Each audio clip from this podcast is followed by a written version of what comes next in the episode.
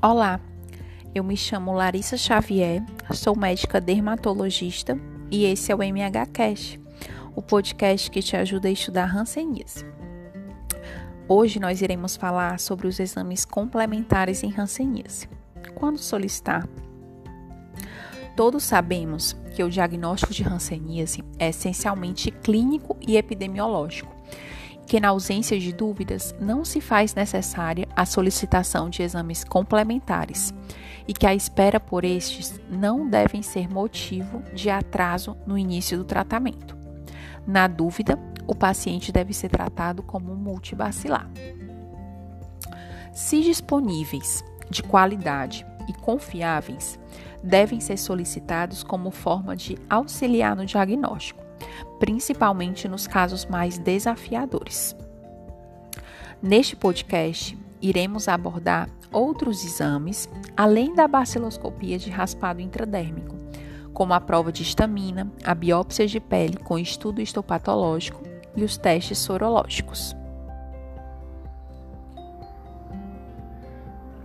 A prova da estamina avalia a viabilidade do sistema nervoso autonômico de dilatar os vasos superficiais.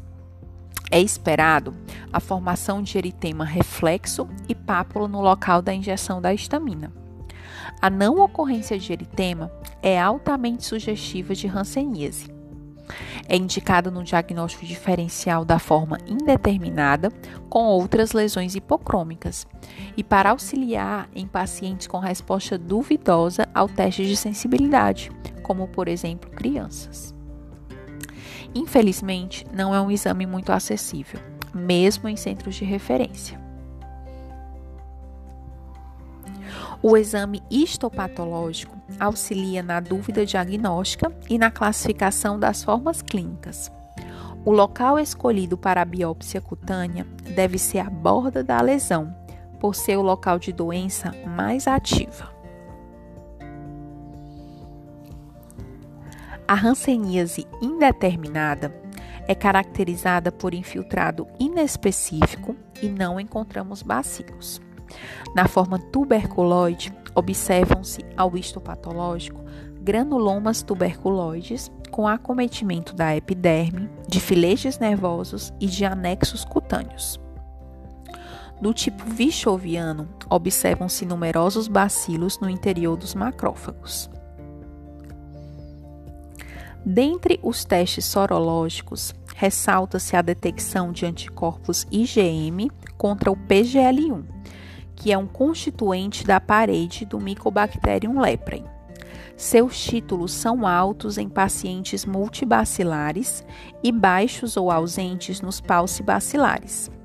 Esse exame pode ser usado para controle da resposta do tratamento se ao longo do tratamento os títulos permanecem altos, se evidencia resistência terapêutica. Se os títulos aumentam em pacientes curados, pode se tratar de uma recidiva.